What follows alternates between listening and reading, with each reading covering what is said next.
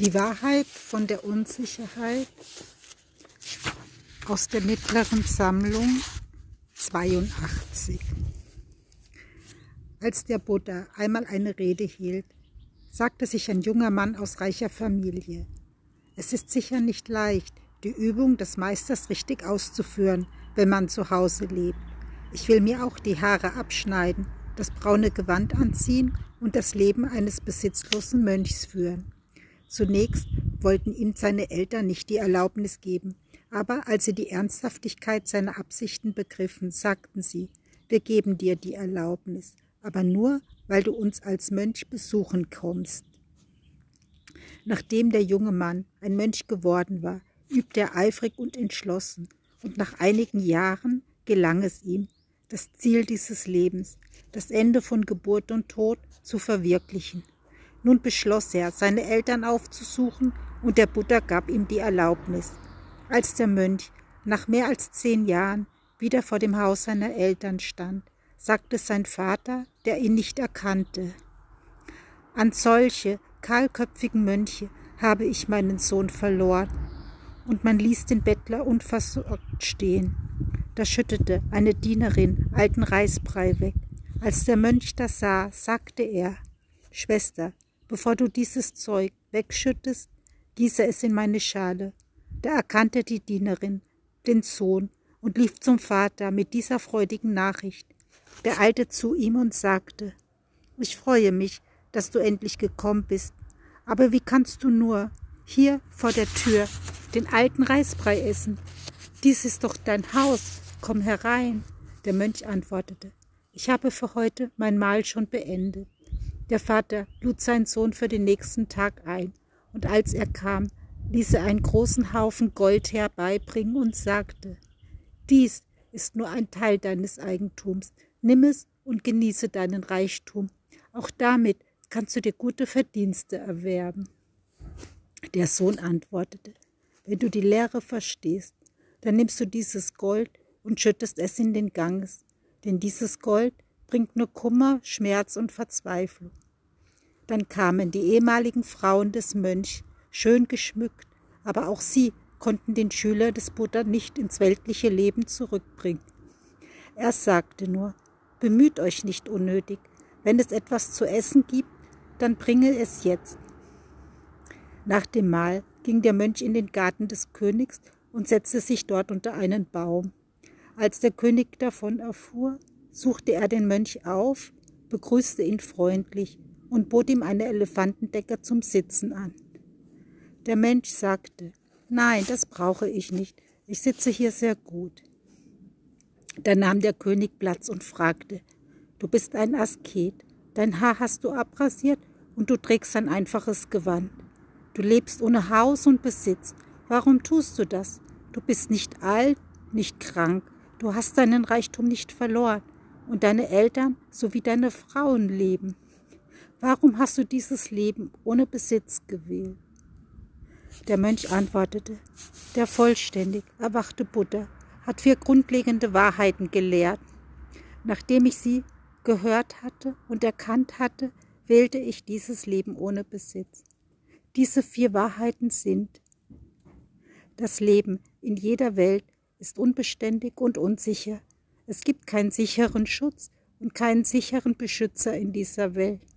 Es gibt keinen wirklichen Besitz und alles, was man besitzt, muss man zurücklassen und weitergehen.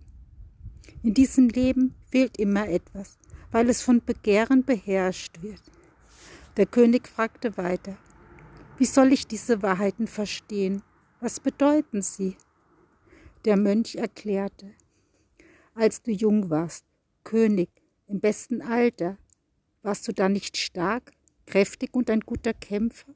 Ja, natürlich, antwortete der König. Es gab keinen, der mir an Stärke und Kraft gleichkam. Und jetzt bist du immer noch so stark. Ach, jetzt bin ich alt, gebeugt. Ich bin 80 geworden. Manchmal gehorcht mir mein Körper überhaupt nicht mehr. Der Mönch sagte nun, das ist ein Beispiel für die erste Wahrheit, nämlich die, dass alles unbeständig ist.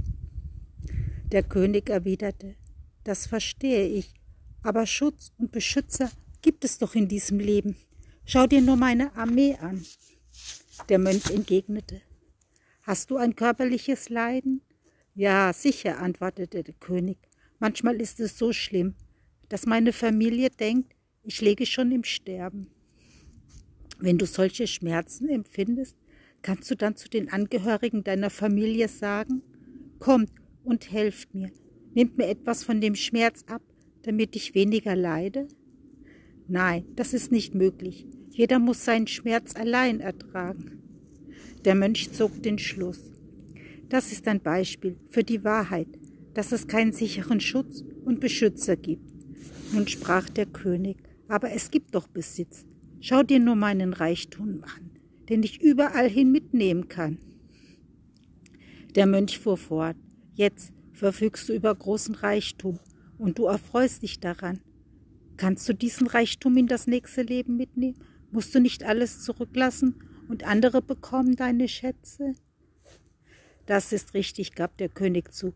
Aber was bedeutet es, dass immer etwas fehlt und die, We und die Welt von Begehren beherrscht wird?